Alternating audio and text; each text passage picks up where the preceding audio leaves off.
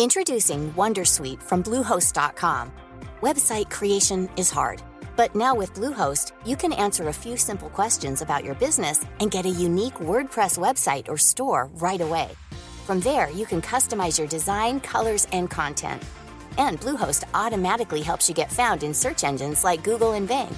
From step-by-step guidance to suggested plugins, Bluehost makes WordPress wonderful for everyone. Go to bluehost.com/wondersuite.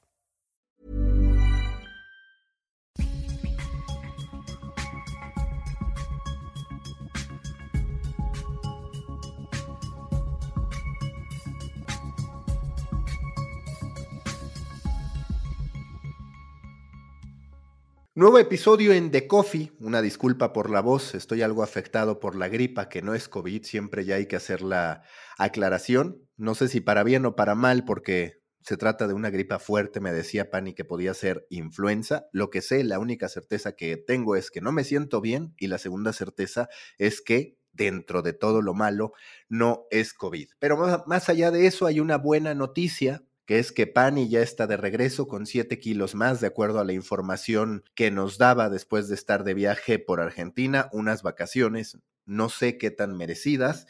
Hoy, curiosamente, que vamos a hablar de los Minions con una sudadera amarilla, con lentes, tiene parecido por ahí a alguno, pero antes de ir al tema de los Minions y de también en su momento hablar con Irina Sternik, quien es periodista argentina que forma parte de la comunidad de Storybaker en Discord y además co-conductora en Redacciones 4G, este podcast argentino que analiza los medios de comunicación. Vamos a hablar sobre un nuevo elemento que nos habla del desencuentro entre la curiosidad periodística y el consumo de la audiencia. Yo ya hice una entrega al respecto y demás a partir de este reporte del Pew Research Center, que básicamente lo que dice es, el periodista está muy presente en Twitter, está hasta cierto punto obsesionado con Twitter y la audiencia cada vez más no está en Twitter.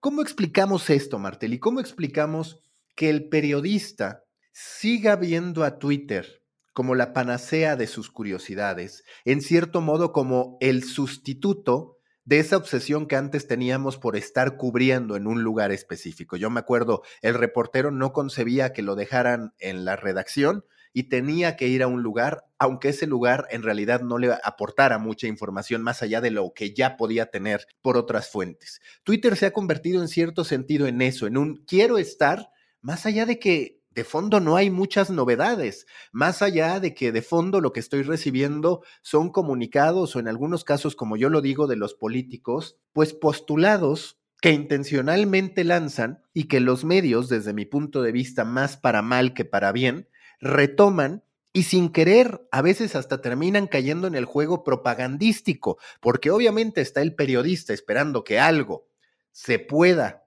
convertir en noticia, que algo parezca noticia para atenderla, y de pronto tú te dices, todo esto que los periodistas están viendo como noticia, ¿sí es?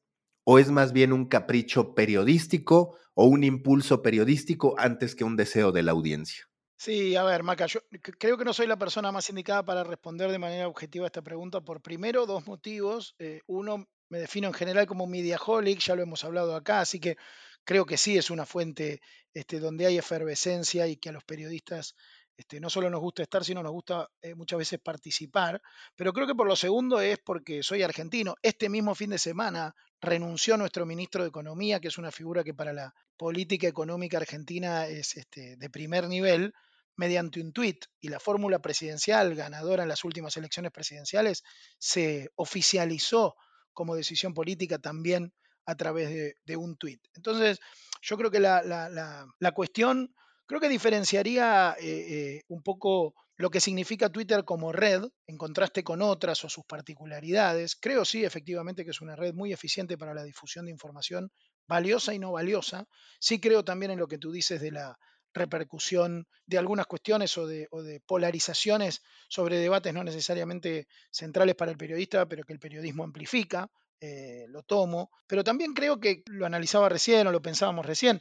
Mi sensación es que aun cuando no hubiera este, mucha masividad, incluso lo separaría de la capacidad de Twitter de generar tráfico, que nunca fue una red muy eficiente en la amplificación o en la generación de tráfico para los medios, eh, sí para las marcas personales de los periodistas, pero no necesariamente para los medios. Pero digo, me parece que lo, lo, pondría en el sentido inverso con TikTok, ¿no? TikTok es una red donde está la audiencia, pasan cosas interesantes a nivel creadores y no necesariamente los periodistas hemos sabido hasta aquí cómo ingeniárnosla con ese algoritmo tan particular, ¿no? Y en el sentido inverso, creo que una, una usina informativa como es Twitter y una capacidad de propalación como la que Twitter tiene eh, a nivel global nos queda cómoda, ¿no? Por lo menos nos queda cómoda este, a nuestra curiosidad periodística, digo. Pero yo creo que aquí hay una serie de cosas adicionales a esto, Martelli, que tienen que ver con las razones por las cuales la gente termina prefiriendo Facebook y nosotros, nos, nosotros los periodistas nos centramos en Twitter. La, primera es que Twitter tiene un problema muy importante. Twitter es muy decepcionante para el usuario normal. Es muy decepcionante por dos razones. La primera porque conseguir una masa importante de seguidores es difícil y termina siendo decepcionante hablarle al vacío. Tú quieres Twitter para hablar. Y si tú no tienes mil seguidores, que hay mucha gente que no los tiene, eso sería una muy buena gráfica, ¿no? Del total de seguidores, ¿cuántos tienen más de mil? ¿Cuántos tienen más de diez mil? ¿Cuántos tienen cien mil? ¿Cuántos no? Pero yo, yo, yo me imagino que el long tail de menos de, de mil es gigante y, no es nada, porque dentro de esos mil hay 700 bots. Entonces, lo primero es la decepción que te produce el sentir que no le estás hablando a nadie. Lo segundo es que te encuentras con esta máquina de generar odio y fake news que es eh, casi que imposible de frenar. Pero eso súmale un par de cosas más. Twitter no entretiene, Facebook entretiene. Al final están las fotos de tus amigos del colegio, de tu exnovia, de tus familiares, eh, uno que otro video de comedia si es lo que te gusta, o de películas si es lo que te gusta, y TikTok, pues ni se diga, entretiene mucho más en lapsos muy cortos. Y ya viéndolo desde el punto de vista estrictamente noticioso, a los periodistas nos encanta porque nosotros no necesitamos contexto. Tú ves el tuit de la renuncia del ministro de Economía Argentina y con eso tienes todo lo necesario para poder trabajar, opinar, pensar. El usuario normal no, el usuario normal no le alcanza los 140 caracteres para tener en contexto. Entonces al final termina yendo a buscar contexto en otro lado y eso lo termina desencantando aún más de la magia de, de la magia que podría tener Twitter.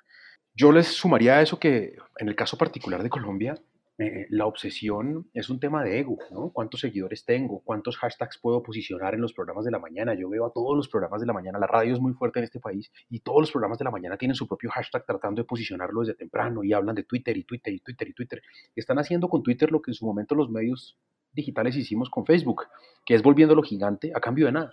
Al final, por supuesto, no quiere decir que, que sea una falla Twitter, pero evidentemente para para buscar audiencias, para, para mejorar tu tráfico, para tu sitio web de noticias, no es el camino. Hay que estar, no hay nada que hacer, pero sirve para muy poco. Eso es lo que el otro día yo analizaba, que por cuestiones de imagen pública de momento, mucha de la opinión suele irse en contra de Facebook.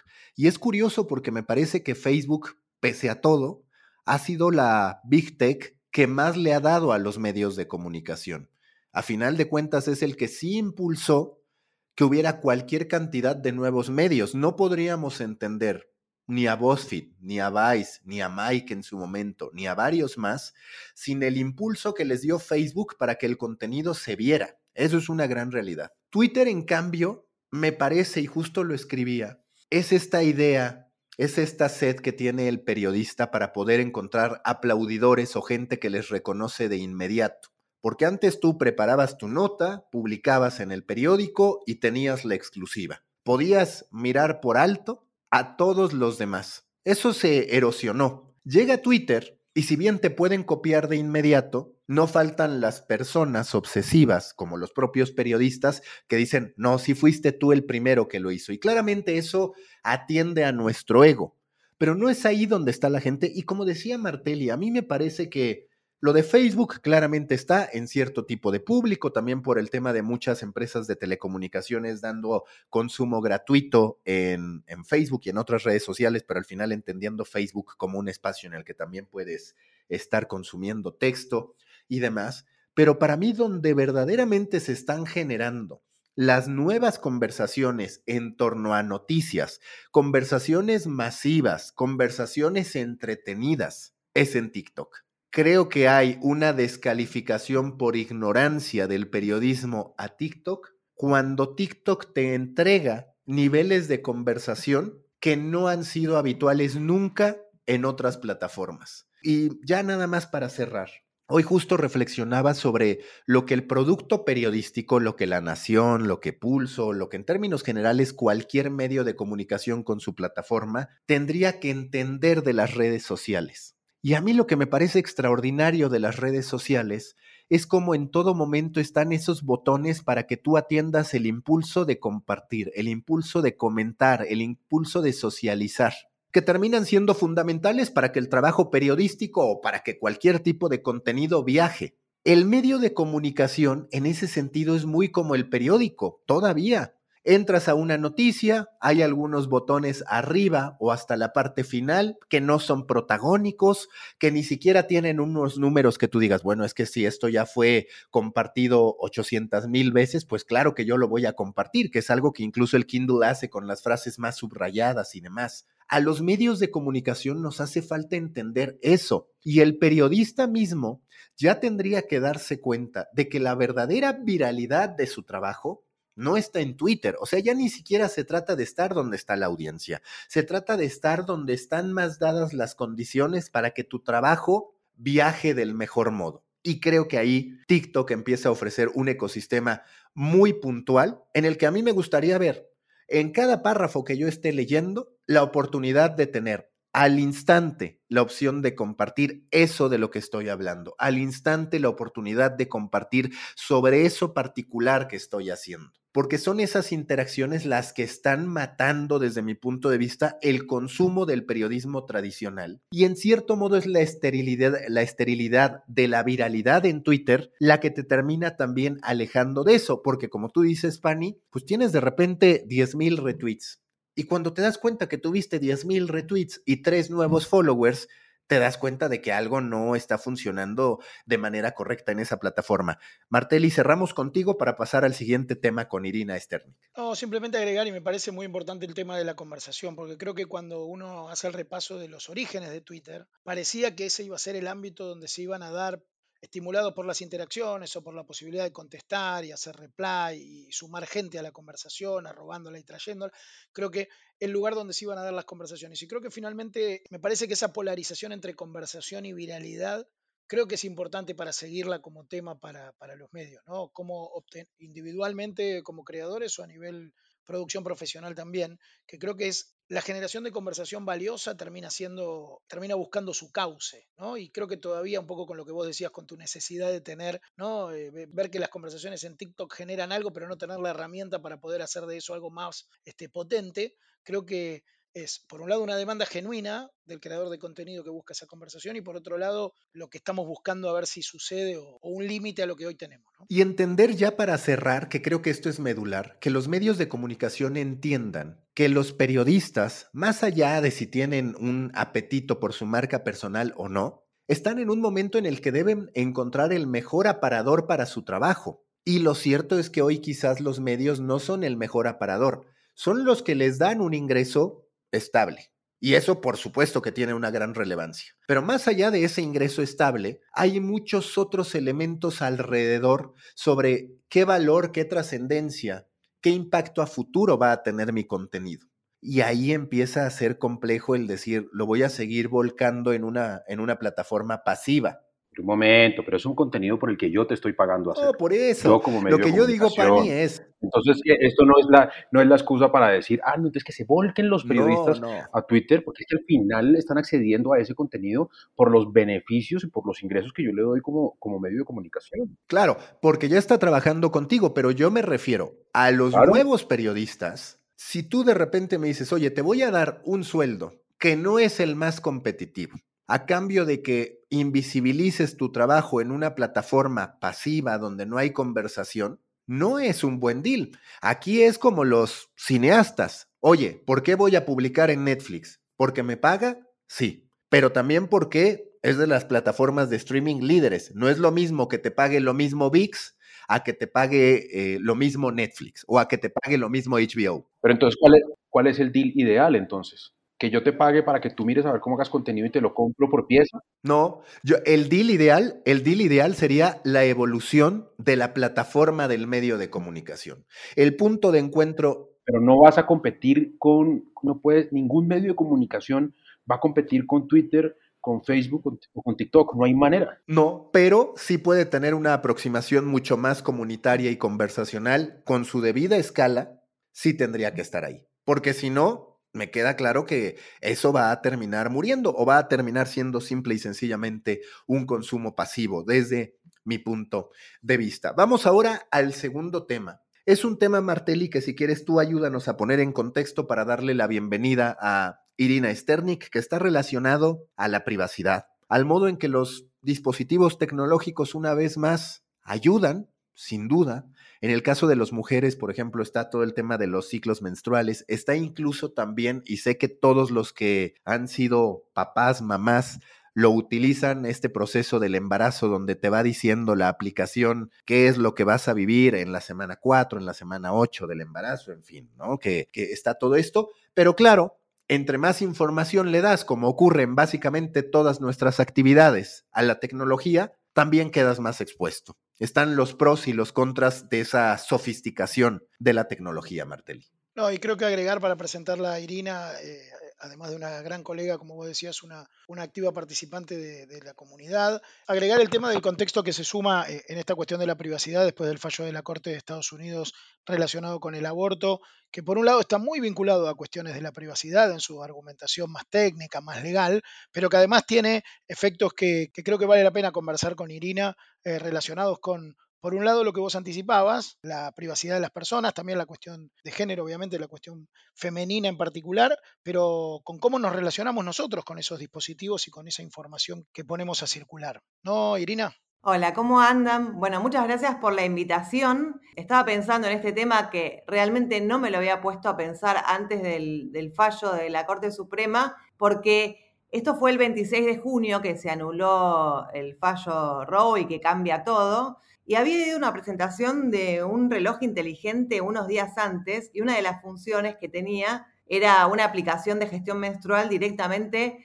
en el celular. Pero yo venía pensando en todos los datos que estamos poniendo en juego en diferentes aplicaciones y me empezó a parecer mucho y justamente pasó esto y diferentes activistas femeninas, feministas llamaron a las mujeres, sobre todo las que viven en Estados Unidos, a desinstalar sus aplicaciones de gestión menstrual porque hay un estudio de una consultora española que analizó decenas de estas aplicaciones y muchas no tienen políticas de privacidad donde cuiden los datos. De hecho, vendieron los datos, como suele pasar, y esta información, si la pide la justicia norteamericana, podría llevar a la cárcel a las mujeres que, por ejemplo, hablando de gestión menstrual, eh, indican en la aplicación que su periodo se cortó y no vuelven a actualizar el dato. No es algo que vaya a pasar, pero podría pasar.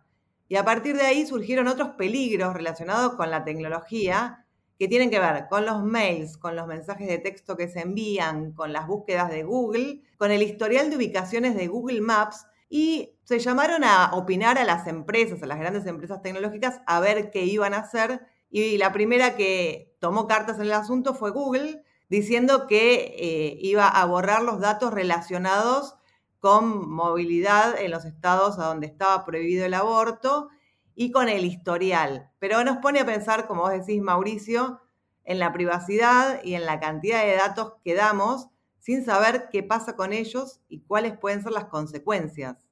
pero es algo que, los seres humanos en general hemos cometido. Por ejemplo, cuando se volvió viral esa aplicación que te envejecía la cara en una foto o mil otras más, ¿no? O sea, al final sí hay, sí hay un tema de protección de datos que va mucho más allá de, pues de unas aplicaciones específicas por temas de menstruales o de abortos. ¿Es, así? Sí, y bueno, pasa en, todo tipo de aplicaciones. De hecho, aquí en Buenos Aires, el parquímetro, a partir de la semana pasada, empezó a ser gestionado por una aplicación que ya fue cuestionada su política de privacidad de datos, nos pasa en absolutamente todos. Lo que pasa es que no vas a la cárcel por eso. Y eh, las empresas muchas veces venden a empresas de marketing esta información totalmente privada y aquí se pone en discusión cuáles son las políticas de cada nación con respecto a la privacidad de datos. Yo me sentiría mucho más segura en Europa con respecto al aborto que en Estados Unidos. Y aquí también preguntarse, Martelli, ¿qué tanto este tema nos importa a los seres humanos. Hay siempre algunos elementos, algunos parteaguas en donde parece que recordamos el tema. Cuando Netflix sacó un documental sobre las redes sociales y el uso que hacían de nuestra data, se manifestó abiertamente una campaña en contra de Facebook, de Facebook Messenger, de WhatsApp y demás. Pero fue algo meramente anecdótico. Después de esta aplicación rusa de la que hablaba Pani, también se da una tendencia y hablamos de ello. Ahora en particular con el tema de las mujeres, se habla de ello. Pero va a venir algún tipo de reacción definitivo por parte de nosotros o en el fondo los seres humanos estamos cómodos, si cabe la expresión, con esto. Es algo que decimos, bueno, sí, sí tengo esta consternación. Lo cierto es que a final de cuentas estoy sumergido en esto y no voy a dejar de usar la tecnología. Yo, Maca, creo que estamos cómodos. Creo que de alguna manera por allá en el fondo el ser humano entiende que es el precio que tiene que pagar. Es el precio que está pagando por, en el caso de, a ver, sí, yo sé que es demasiado entregar tus datos por envejecer es demasiado el costo que estamos pagando por, por envejecer tu cara, ¿no? Por, por, una foto en la que te veas viejo y tal. Pero te divertiste un montón. Entonces, hay un montón de gente que dice, bueno, sí, a ver, ¿y qué van a hacer con mis datos? Ah, ¿me van a llenar el correo de spam? Sí, entiendo. Irina habla de unos casos extremos donde te puedes ir a la cárcel por, y, y ahí probablemente hay que tomar unas precauciones adicionales y creo además que son precauciones más personales son precauciones que debe tomar el individuo sobre su, comportamiento y sobre el uso que le da a las tecnologías. Pero el costo de utilizar ciertas plataformas es eso, es, entregar tus datos. Y no quiero decir que esté bien, pero pues es decisión de cada uno saber si lo quiere hacer o no. No queremos leer el términos y condiciones y decimos sí, acepto todo para poder descargar rápido esa aplicación. Sí, la culpa es de ellos. creo que no creo que es nuestra. y aparte, ¿quién te ayuda a legislarlo, Pani? Los gobiernos, que son los primeros interesados también en, a su manera, tener toda tu información, en saber exactamente qué es lo que haces, cuáles son tus intenciones de voto. Claro, pero al final Nadie te obliga. Sí, no, no, no, nadie. Ese es el gran punto. Nadie te obliga a usar esa aplicación. Tú, Irina, ¿qué perspectiva tienes sobre esto? Sobre este, pues sí, por un lado, la alerta roja de decir esto está pasando, que es muy importante que lo recordemos de cuando en cuando y hay estos momentos muy sintomáticos del debate que hay por parte de la humanidad en términos de la adopción tecnológica, pero por el otro lado, pues este temor al árbitro, al nivel de legislación que se pueda tener, al nivel de confianza que debamos caer contra, pues reconozcámoslo, el confort de los seres humanos de decir, mira que yo quiero este tipo de servicios, mi privacidad no es algo tan tangible, si cabe la expresión, como se quisiera, entonces ni hablar, es un costo que tengo que pagar. Claro, aparte hay una frase muy conocida que es, si yo no tengo nada que esconder, hasta que te das cuenta qué es lo que podés perder y dos cosas. Por un lado, en Argentina y supongo que también en el resto de los países, hubo un aluvión de estafas a través de WhatsApp muy similares con eh, la excusa de la cuarta dosis de la vacuna. Llamaban del Ministerio de Salud, hackeaban la cuenta de WhatsApp, le pedían dinero a sus amigos y los amigos le daban dinero. A ver, eso que decía Mauricio me interesa y lo conecto bastante con lo que, lo que nos sugería la propia Irina, ¿no? que inconscientemente eh, eh, estaba en la presentación de, una aplicación eh, y uno no presta del todo atención a, esos temas hasta que pasa algo con que parte aguas, como decís vos, y que nos obliga a pensar en eso que habitualmente no pensamos, no solamente en la circulación de la información, creo que acá lo que trae Irina también es una situación de riesgo por un delito penal, por quedar encarcelado, porque algo, una situación que hasta aquí era corriente en los Estados Unidos o que, o que era una decisión personal, ahora se volvía eh, una situación ilegal producto del cambio de un fallo abruptamente o, de manera inesperada. Y entonces me parece que sí, ahí vale la pena la pregunta de, Pani, ¿no? De decir, ¿cuánto nos importa? Y yo creo que finalmente depende de lo que esté en juego, ¿no? Porque en el intercambio de información sobre nuestra ubicación, sobre datos personales, sobre rastreo de intercambios, que, eh, si ustedes lo vienen siguiendo, y seguramente sí, Irina me consta que sí, pero en las últimas semanas, novedades de WhatsApp respecto de privacidad, respecto de este, cuán público no es el Estado la locación de una persona y otras informaciones. Hoy son eh, informaciones que para las compañías son de primera magnitud, sobre todo para las más masivas, ¿no? que difunden y que hacen saber, el, si se quiere, el cambio de política, ¿no? que comunican el cambio de política como una decisión importante. Hay algo que me viene pasando y que me doy cuenta hasta ahora, muchas veces no se entiende lo que digo, pero no porque no se entienda lo que yo digo, sino porque quizás los periodistas de tecnología hablamos en un nivel donde a la gente no le importa, no lo entiende. De hecho, eh, lo que les importa es, bueno, ¿cómo puedo hacer que no me estafen? ¿Cómo puedo poner el doble factor de verificación? Y hasta ahí llega. Entonces, como decía Pani, no voy a leer toda la política de privacidad. Es verdad que es para un nicho. Yo creo que los periodistas de tecnología muchas veces hablamos para un público muy especializado y hay que tratar de bajar porque al grueso de la gente no, no le importa o no se puede tomar el tiempo para leer las políticas de privacidad. Entonces tenemos que bajar al llano y tocar los temas que sí les importan. Decía, las estafas, esos sí nos importan a todos y enseñar cómo protegerse. Y con respecto al aborto en Estados Unidos, está muy buena la campaña que están haciendo las chicas de EFF.org porque simplemente dan opciones de aplicaciones de gestión menstrual más seguras o un chat como Telegram que tiene mejores medidas de seguridad que WhatsApp, un correo como Proton Mail que es mejor que Gmail e ir aprendiendo a usar poco a poco herramientas que resguarden nuestra privacidad. Así, poco a poco. Me parece que esa es la enseñanza y saber que los datos valen un montón y que cuando un producto es gratis, el producto estamos siendo nosotras. Y en el caso de las aplicaciones de gestión menstrual, es así. Hoy no pasa nada, pero si esto se convierte en el cuento de la criada, sí, esperemos que no. Sí, totalmente, totalmente de acuerdo. Esperemos que se vaya resolviendo. Muchísimas gracias a Irina Sternik. Seguramente ella estará invitada de forma constante, usuaria activa en Discord, gran periodista argentina que ocasionalmente tiene comunicación hasta donde sé con Martelli y demás. Irina, muchas gracias. Vamos con el tercer tema, que está relacionado con la cultura popular y cómo esa cultura popular ha terminado por ser el motor que provoca una revolución detrás de los minions. Todo este proceso de reflexión por el que he pasado y que ahora voy a compartir contigo, Conejo, y contigo, Pani, comienza el momento de entender el éxito que por un lado tuvo la película de los minions y el fracaso, por decirlo de una manera cruda, que terminó siendo Lightyear.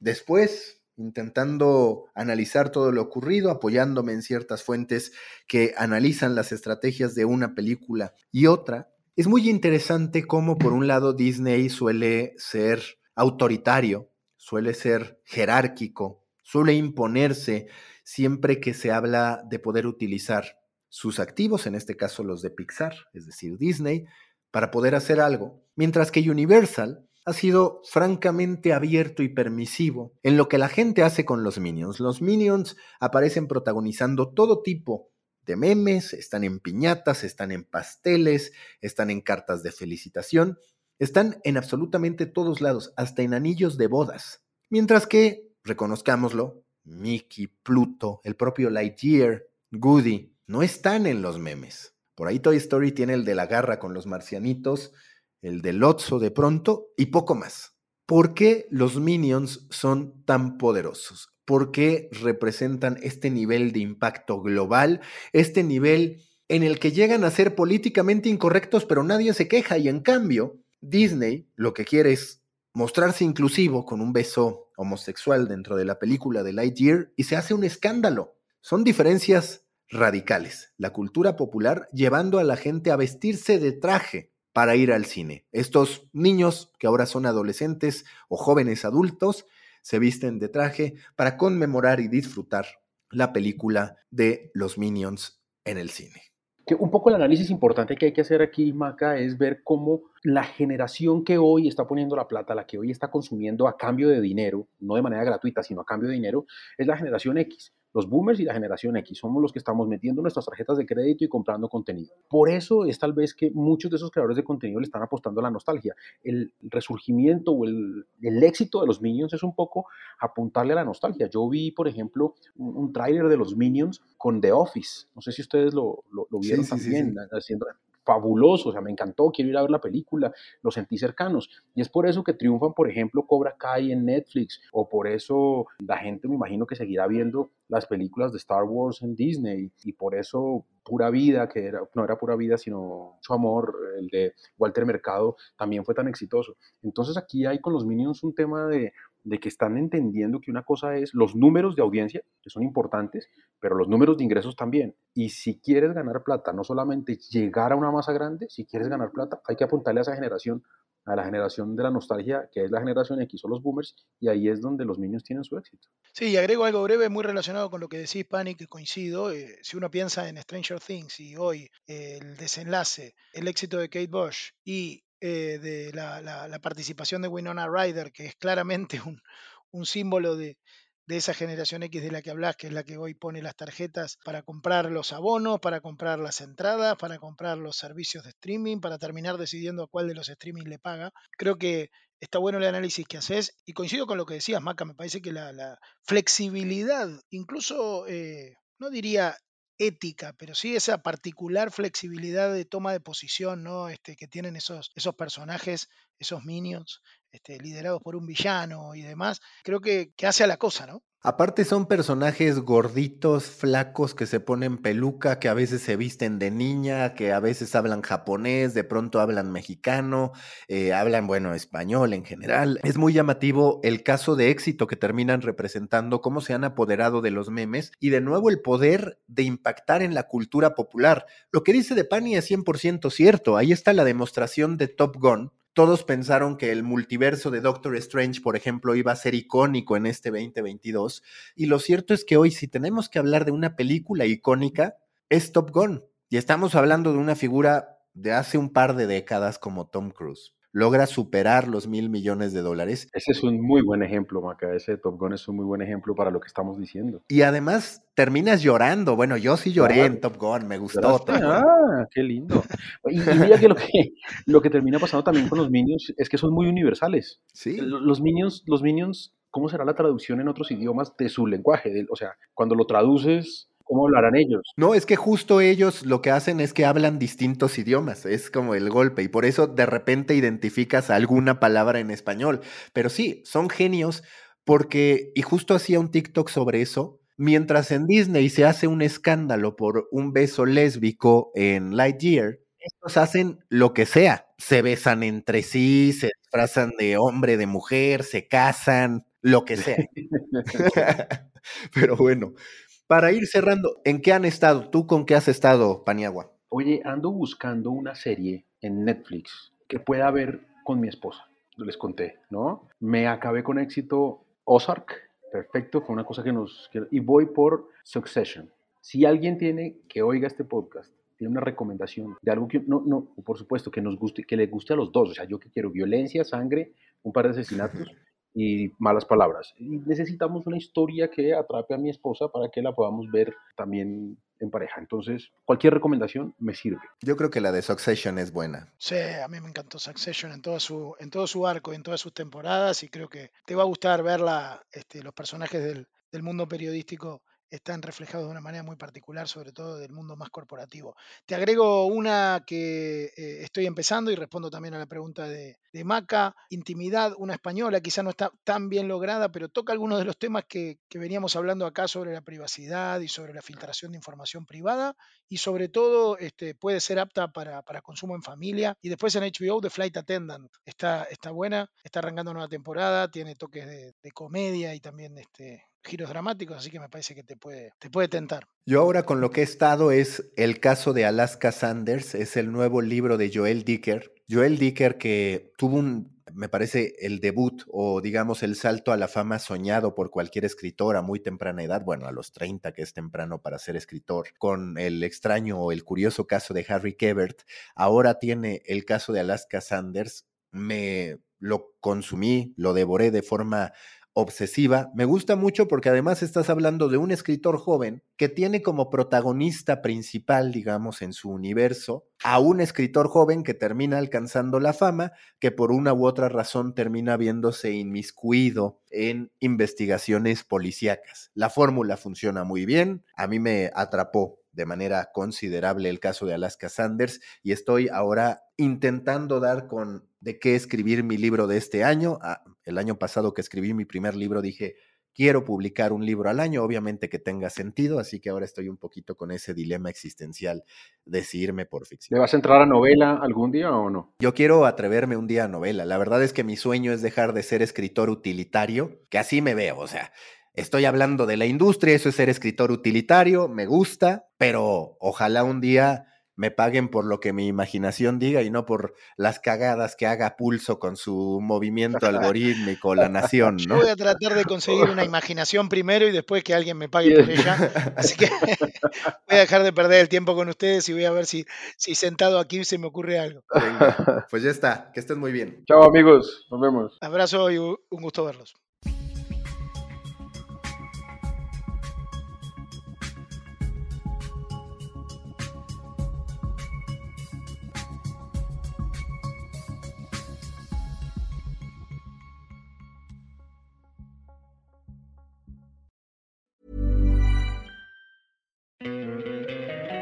Encantaría tener 100 dólares extra en tu bolsillo?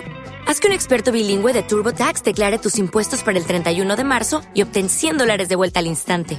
Porque no importa cuáles hayan sido tus logros del año pasado, TurboTax hace que cuenten. Obtén 100 dólares de vuelta y tus impuestos con 100% de precisión, solo con Intuit TurboTax.